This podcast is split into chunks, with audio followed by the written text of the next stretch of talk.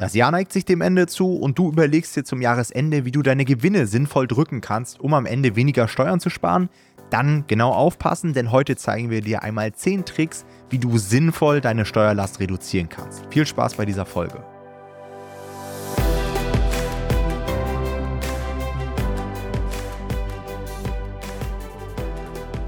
Hallo und herzlich willkommen zu einer neuen Folge des Verlagsniveau Podcast. Und in der heutigen Podcast-Folge bekommst du einmal von uns 10 Tricks, wie du deine Steuerlast zum Jahresende senken kannst. Ja? Denn viele von uns wollen ja vor allem skalieren. Ja? Die erwirtschafteten Gewinne wollen wir für uns arbeiten lassen, in Projekte reinvestieren und wollen nicht irgendwie an den Staat die Steuern abdrücken. Denn logischerweise, das tut dann manchmal weh, wenn man dann irgendwie 20 oder 30 Prozent der Gewinne abdrücken muss. Dementsprechend macht es zum Teil auch Sinn, zum Jahresende Betriebsausgaben zu erzeugen, um die Steuerlast einfach zu senken. Wichtig ist natürlich, dass man das Ganze immer sinnvoll macht, aber dazu werden wir auch gleich nochmal kommen. Ganz, ganz wichtig heute bei der Podcast-Folge ist natürlich wieder das Thema, wir sind keine Steuerberatung, wir arbeiten nicht beim Finanzamt. Alles, was wir dir jetzt sagen, so als Trick oder als Tipp, solltest du immer mit Vorsicht genießen und lieber nochmal selbst recherchieren, ob das für dich in Frage kommt. Ja. Ganz, ganz wichtig bei dieser Thematik ist auch ein weiterer Vorteil noch, den vielleicht viele gar nicht so auf dem Schirm haben, und zwar das Thema Vorauszahlung. Ja, wenn wir jetzt im Jahr 2023 sehr hohe Gewinne machen, dann werden wir höchstwahrscheinlich auch fürs kommende Jahr relativ hohe Vorauszahlungen haben, was uns dann natürlich auch wieder ein Stück weit einschränkt. Das heißt, es lohnt sich nicht nur für dieses Jahr die Steuerlast zu senken, sondern es hat natürlich dann auch positive Effekte für das nächste Jahr. Dann ganz, ganz wichtig ist das Thema Bilanzierung und Einnahmenüberschussrechnung. Ja, viele Tricks oder viele Tipps, die wir dir heute geben, basieren darauf, dass du eine Einnahmenüberschussrechnung machst. Das wird auch für die meisten Zuhörer hier, denke ich mal, relevant sein, denn ganz, ganz wenige müssen nur bilanzieren. Ich glaube, die Bilanzierungspflicht geht, glaube ich, los bei ungefähr 600.000 Euro Umsatz oder 60.000 Euro Gewinn. Das werden sicherlich einige von euch haben. Also einige von euch sind vielleicht auch schon bilanzierungspflichtig, haben vielleicht sogar eine Kapitalgesellschaft, dann sind sie es sowieso. Aber ich würde sagen, mindestens 80, 90 Prozent von euch sind das nicht und müssen als Gewerbetreibende eine ganz normale Einnahmenüberschussrechnung machen. Und für euch sind diese Tipps vor allem gedacht. Ja. Dann ist natürlich die Frage, wie können wir etwas sinnvoll senken. Denn auch das höre ich immer wieder, auch von einigen Steuerberatern, auch bei mir im Bekanntenkreis. Ich habe einige Unternehmer, die kriegen dann von ihren Steuerberatern so den Tipp, ja, ist ja jetzt Jahresende, die Gewinne sind so hoch, lassen Sie uns mal noch irgendwie Kosten produzieren, damit wir am Ende weniger Steuern zahlen. Und dann wird sich irgendeine Scheiße gekauft, die gar keinen Sinn ergibt. Und das macht natürlich keinen Sinn, weil am Ende des Tages haben wir trotzdem Ausgaben. Und klar, wir reduzieren damit den Gewinn und haben damit vielleicht auch eine kleine Steuerersparnis. Aber wenn wir am Ende mit der Dienstleistung oder dem Produkt, was wir da jetzt auf Krampf noch kaufen, nichts anfangen können, bringt es natürlich nichts. Das heißt, du solltest dich hinsetzen und überlegen, wie kann ich denn sinnvoll noch gewisse Investitionen ähm, tätigen, von denen ich vielleicht dann auch im kommenden Jahr profitieren kann. Ja. Ganz wichtig auch an dieser Stelle ist das Thema Liebhaberei. Ja. Und zwar solltest du aufpassen, dass du natürlich nicht mehrere Jahre hintereinander Verluste machst. Ja. Denn wenn wir ein Gewerbe betreiben, dann setzt das Finanzamt immer voraus, dass wir eine Gewinnerzielungsabsicht haben.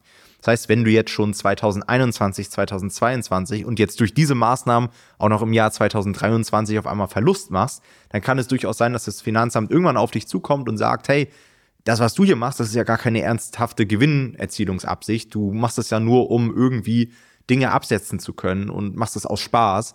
Und dann kann es durchaus sein, dass sie quasi dein Gewerbe nicht mehr anerkennen. Das heißt, darauf solltest du achten, dass du dann natürlich mit deinem Business auch Gewinne erwirtschaftest. Okay, ich würde sagen, Jonathan, starte du mal direkt mit der ersten Maßnahme, die, glaube ich, viele auch für sich nutzen können. Ja, genau. Was immer wichtig ist, ist ja an sich, dass wir Ausgaben tätigen, die wir im Zweifelsfall sowieso tätigen würden. Das heißt, eigentlich wollen wir ja das ist ja genau das, was Tom gesagt hat. Wir wollen keine sinnlosen Ausgaben haben, sondern wir wollen Ausgaben eigentlich vorausziehen. Ja, also wir wollen quasi die Ausgaben in diesem Jahr noch haben, obwohl wir die Leistung erst nächstes Jahr in Anspruch nehmen. Und das wäre zum Beispiel was, was wir machen könnten, nämlich Vorauszahlung an Freelancer. Ihr arbeitet im KDP-Business ja häufig mit Freelancern zusammen, zum Beispiel jetzt für die Covererstellung, für die Copies oder ja, manche sogar vielleicht für die Texte.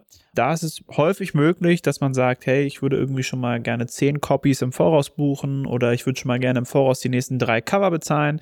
Manchmal ist es sogar so, dass entsprechende Dienstleister dafür sogar auch noch einen Rabatt bieten, ja, und sagen, hey, wenn du jetzt noch bis zum Jahresende das und das kaufst, so ein Paket kaufst, dann kriegst du sogar noch Rabatt. Das heißt, es kann sich für dich sogar doppelt lohnen. Das ist was, was du auf jeden Fall mal überprüfen könntest. Das auch bei ähnlich bei Leuten, die vielleicht mit virtuellen Assistenten arbeiten, ja, dass ihr da auch irgendwie vielleicht schon, ja, ich sag mal, ein paar Stunden aufladet, die ihr dann nächstes Jahr quasi als Guthaben habt so dass die Freelancer oder die, die virtuellen Assistenten in dem Fall nächstes Jahr dann quasi erstmal gratis arbeiten, in Anführungsstrichen natürlich nur, weil sie jetzt Geld dieses Jahr schon bekommen haben. Das ist auf jeden Fall eine sehr, sehr sinnvolle Option, weil ihr diese Sachen ja im nächsten Jahr sowieso gekauft hättet. Ja, also das ist eigentlich genau das, was wir wollen. Wir wollen Kosten in dieses Jahr noch reinziehen und nicht Kosten einfach aus der Luft produzieren, so wie Tom das gerade erklärt hat. Insofern ist äh, die Arbeit mit Freelancern und das Vorauszahlen von Freelancern eine sehr gute Option. Trick Nummer zwei wäre, Software oder Tools jeglicher Art auf jährliche Zahlungsweise umzustellen. Ja, das kennt ihr wahrscheinlich auch. Ihr habt vielleicht eine Domain gemietet, ihr nutzt Helium 10, ihr habt vielleicht irgendwie ein KI-Tool-Abo. Und ich glaube, die meisten von uns, die nutzen das Ganze monatlich, das wird dann abgebucht und ähm, dann kann man es halt auch relativ easy kündigen. Wenn ihr aber natürlich irgendwas habt, bei dem ihr sowieso wisst, okay, ich werde das das ganze gesamte Jahr 2024 nutzen, naja, dann lohnt es sich ja auch zum Teil auf die jährliche Zahlungsweise umzuswitchen. Denn genau äh, das gleiche Phänomen, was Jonathan eben bei den Freelancern schon beschrieben hat, gibt es ja häufig auch bei der Software. Wenn ich dann zum Beispiel bei Helium 10 ähm, eine Jahresbuchung mache, dann spare ich zum Teil 10 oder 20 Prozent. Das lohnt sich schon mal und ich kann natürlich das ganze Jahr jetzt 2023 noch unterbringen von, von den Kosten und so meinen Gewinn in 2023 reduzieren. Also das macht absolut Sinn, machen wir genauso. Also ich habe zum Beispiel bei Helium 10 einen Diamond-Plan auf Jahresbuchung laufen, so kann ich die quasi monatlichen Ausgaben aufs Minimum reduzieren und habe eben diese gesamte Ausgabe dann schon im, im Vorjahr. Ja. Das gleiche könnt ihr machen, wie gesagt, also ich mache zum Beispiel bei All Inkle, meinem Domain-Anbieter, KI-Tools, aber auch Buchhaltungssoftware. Ja, ich glaube, die meisten von euch nutzen irgendwie Safdesk oder LexOffice. Auch da gibt es immer wieder attraktive Angebote. Das mache ich ganz genauso, also kann ich nur so unterstreichen. Der nächste Punkt, den wir haben, sind Arbeitsmaterialien. Also es kann ja sein, dass ihr irgendwie ja, weiß ich nicht, neue Sachen für eure Arbeit braucht, wie zum Beispiel ein Laptop oder ihr braucht vielleicht mal einen neuen Schreibtisch oder vielleicht sogar auch Druckerpapier. Also es können auch kleinere Sachen sein.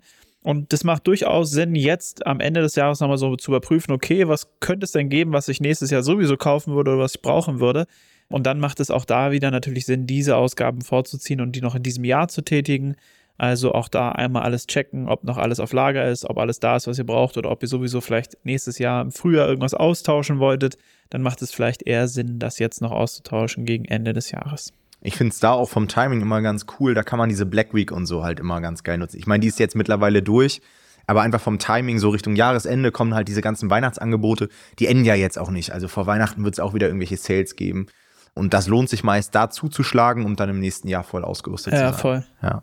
Der nächste Punkt, Punkt Nummer vier, eigene Rechnungen zu verzögern. Ja, das ist jetzt für KDP nicht so relevant, weil wir natürlich bei KDP einfach so die Auszahlung von Amazon bekommen. Ja, also das, da können wir ja nicht festlegen, wann wir das Geld ausgezahlt bekommen. Aber wenn ihr zum Beispiel noch irgendeine Dienstleistung erbringt, ja, ihr seid vielleicht nebenbei noch Copywriter oder Lektor oder ihr habt irgendwie vielleicht auch eine Buchkooperation am Laufen, eine Expertenkooperation, ja, dann könnt ihr natürlich die Rechnung, die ihr für den Monat schreiben wollt, verzögern, sodass die Einnahme dann erst im Januar verbucht wird. Und das macht schon einen ziemlich großen Unterschied.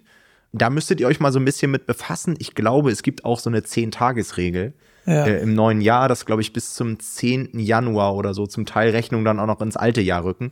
Da muss man so ein bisschen aufpassen, aber wenn ihr euch da ein Stück weit einarbeitet, könnt ihr da wahrscheinlich dann auch nochmal Steuern sparen in diesem Jahr. Der fünfte Punkt ist unser Favoritenpunkt oder mein Favoritenpunkt auf jeden Fall, weil das ist auch was, was ich jedes Jahr immer nochmal gucke, ob es da sinnvolle Investitionsmöglichkeiten gibt. Nämlich, das ist Weiterbildung. Ja, also wenn du sowieso vorhast, dich im kommenden Jahr weiterzubilden, dann denk doch drüber nach, ob es sich nicht vielleicht lohnt, die Weiterbildung jetzt schon zu buchen. Ja, weil jetzt kannst du das voll absetzen noch in diesem Jahr und nächstes Jahr profitierst du dann von dieser Fortbildung. Bei uns im Coaching-Programm ist es tatsächlich auch so, dass wir aktuell sehr viele Leute haben, die sich für 2024 schon das Coaching gebucht haben und es aber einfach jetzt schon gebucht haben zum Ende des Jahres und dann einfach so natürlich auch diese Kosten schon in diesem Jahr noch abrechnen konnten, aber nächstes Jahr dann das komplette Coaching machen können. Das heißt auch wieder eine sehr schöne Möglichkeit, hier natürlich ähm, die Steuerkosten zu drücken. Das heißt, wenn du auch Interesse daran hast, dann kannst du einfach einmal eine Strategie-Session bei uns buchen, wenn du möchtest. Da findest du hier in den Show Notes einen Link dazu oder du kannst einfach auf www.nomad-publishing.de slash Strategie-Session gehen. Dann kannst du auch da eine buchen. Dann der nächste Punkt ist das Thema Spenden und ähm, Sponsoring. Ja, macht vielleicht nicht jeder von euch, aber ich habe mir das angewöhnt, einen gewissen Teil zumindest meines Einkommens auch zu spenden. Muss jeder für sich entscheiden, aber ich finde gerade so jetzt auch zu Weihnachten und zum Jahresende irgendwie anderen Leuten nochmal was Gutes tun, wird sich wahrscheinlich keiner von uns was abbrechen. Hier geht es ja auch im Podcast häufig darum, irgendwie, wie man sein Einkommen steigert und wir reden hier teilweise oder haben zum Teil auch Interviews mit Leuten, die im fünfstelligen, sechsstelligen Bereich irgendwie Geld verdienen. Und da finde ich es dann auch sehr, sehr sinnvoll, mit seinem Geld irgendwie was Gutes zu tun. Ich persönlich, ich habe mich auch mit Jonathan schon ausgetauscht, bin eher so im, im Sport-Sponsoring-Bereich unterwegs, habe da meinen Heimatfußballverein, den ich supporte, aber zum Beispiel auch die E-Jugend eines lokalen Handballvereins, die ich immer supporte, die haben sich dann damit Trikots und sowas geholt. Und das ist natürlich auch nochmal eine schöne Möglichkeit, mit einer offiziellen Spendenbescheinigung auch nochmal den Gewinn zu drücken und gleichzeitig mit dem Geld halt auch irgendwo Sinn zu stiften. Ja, ich sehe das genauso. Ich finde es auch eine gute Option. Und ich finde ehrlicherweise auch, das ist was, also ich mache das auch. Und ich bin der Meinung, dass es Sinn macht, sich das, also viele Leute würden jetzt sagen, ja, ich fange damit an, wenn ich weiß ich nicht, 10.000 Euro im Monat verdiene. Aber meiner Meinung nach ist es so eine, das ist eine Gewohnheit, die man einfach früh einüben sollte, auch wenn man noch sehr wenig Geld verdient. Würde ich auch immer zu ermutigen. Ich glaube, einerseits ist es wie auch ein bisschen die Verantwortung meiner Meinung nach, die damit kommt, wenn man besser Geld verdient, dass man davon auch was wieder dahin gibt, wo es halt benötigt wird oder dringender benötigt wird. Und ich glaube, ehrlich gesagt, also kann man jetzt mal nennen, wie man es möchte, aber ich glaube auch, dass es zurückkommt. Also ich glaube, dass es äh, dass das, was man da investiert, nicht nur da eine gute Wirkung hat, sondern auch äh, mir selber gut tut auf verschiedenste Art und Weise. Insofern kann ich das auch nur noch mal bestärken. Dann Punkt Nummer sieben und das sind Reise- und Bewirtungskosten sammeln. Vielleicht für einige von euch eine Selbstverständlichkeit, ja, wenn man jetzt irgendwie mit Businessfreunden unterwegs ist und zusammen was isst, was trinkt, diese Bewirtungskosten auch einzureichen. Aber ich habe bei mir im Umfeld sehr, sehr viele Leute, die das nicht machen. Jonathan zum Beispiel eingeschlossen. ja, also ich sammle immer sehr akribisch meine Bewirtungsbelege, wenn ich zum Beispiel mit Jonathan essen gehe oder mit meinem Team. Äh, mein Portemonnaie wird dann auch immer dicker und ich muss es dann immer einmal abheften. Aber auch das ist natürlich äh, eine schöne Möglichkeit, den Gewinn zu drücken. Und viele, die gehen einfach essen und bezahlen das und bezahlen das dann halt irgendwie privat, lassen sich keinen Bewirtungsbeleg äh, geben. Und selbst wenn du das irgendwie nur zweimal im Monat machst, aufs Jahr hochgerechnet, sind das dann eben auch gut und gerne mal irgendwie 500 bis 1000 Euro oder so, wo man einfach, ein, einfach seine Steuerlast drücken kann. Das gleiche gilt auch für Reisen, ja. Also überlegt euch immer, wenn ihr irgendwo hinfliegt oder zum Beispiel ihr geht zur Frankfurter Buchmesse, ihr geht zu einem Community-Meetup von uns, ja, habt da Anfahrtskosten, Hotelkosten, geht auf irgendwelche Weiterbildungsevents und so weiter das könnt ihr eben alles absetzen. Das ist ja das Schöne an der Selbstständigkeit. Und da jetzt vielleicht nochmal das ganze Jahr durchzugehen und zu schauen, okay, was habe ich dieses Jahr alles so gemacht und habe ich das in meinen Buchhaltungen auch überhaupt berücksichtigt? Ich glaube, das ändert bei vielen schon etwas. Ja, und der achte Punkt ist ein Punkt, der bei uns auch, den wir also aktuell diskutiert haben, ist nämlich der Inflationsausgleich. Der Inflationsausgleich ist, wenn ihr Mitarbeiter habt, könnt ihr den euren Mitarbeitern zahlen. Da könnt ihr den Mitarbeiter bis zu 3000 Euro, also ich fand das ziemlich viel, fand ich, also finde ich gut, aber fand ich ganz schön viel, bis zu 3000 Euro könnt ihr euren Mitarbeiter auszahlen.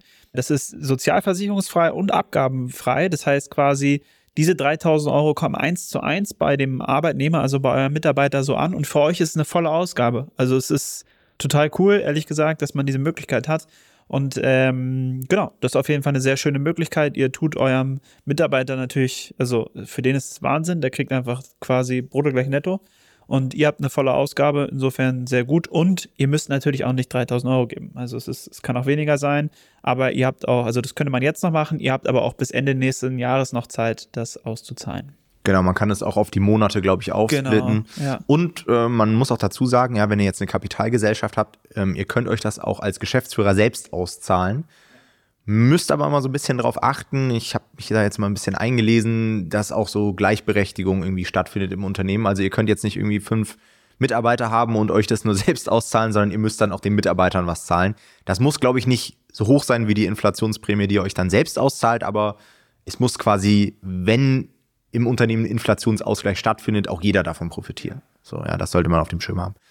Okay, dann tatsächlich etwas, was ich auch erst in Vorbereitung auf diese Folge herausgefunden habe.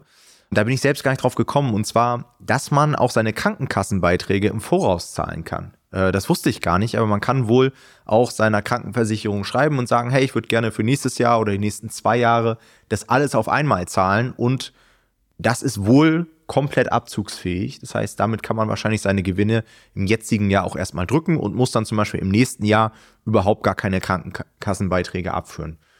Weiß ich jetzt nicht, ob ich das mache, aber wäre nochmal eine Möglichkeit, falls jetzt jemand krampfhaft versucht, den Betrag noch nach unten Kann zu sich auf jeden Fall total lohnen. Also das sind ja immer so Sachen, die lohnen sich vor allem dann sehr, weil das wäre ja ein sehr hoher Betrag dann als Selbstständiger. Und es lohnt sich natürlich vor allem, wenn du irgendwie jetzt am Ende des Jahres nochmal unerwartet hohen Gewinn hattest. Ne? Also wenn du sehr, sehr viel Gewinn hattest und den gar nicht mehr verarbeiten konntest, dann ist sowas natürlich eine super Option, ähm, um da nicht zu viel Steuern zu zahlen. Und Punkt Nummer 10, die Energiepreispauschale einmalig nachholen. Wenn ihr bis zum 31.12.2022, also bis vor einem Jahr, eine Arbeitnehmertätigkeit aufgenommen habt und von keinem anderen Arbeitgeber bisher diese Energiepauschale bekommen habt, dann könnt ihr die in Höhe von 300 Euro erhalten. Ja, also informiert euch dazu mal. Die kann man irgendwie in seiner Einkommenssteuererklärung geltend machen. Ich persönlich habe das nicht gemacht weil ich glaube, das ist für Unternehmer jetzt nicht so relevant, aber ich weiß, dass viele von euch äh, in Vollzeit arbeiten, Teilzeitjobs haben und es zählt sogar für Leute, die einfach nebenbei irgendwie einen Minijob und sowas noch haben. Ihr könnt von diesen, ich glaube, es sind einmalig 300 Euro, dann ebenfalls profitieren und die in eurer Einkommensteuererklärung berücksichtigen. Alright, das war es auch schon mit unseren Tipps. Ich hoffe, es war etwas für dich dabei und dann hoffen wir natürlich, dass ihr alle euer zu versteuerndes Einkommen etwas senken könnt. Euch eine schöne Woche, einen schönen Tag und wir hören uns in der nächsten Folge. Macht's gut. Ciao, ciao. Ciao.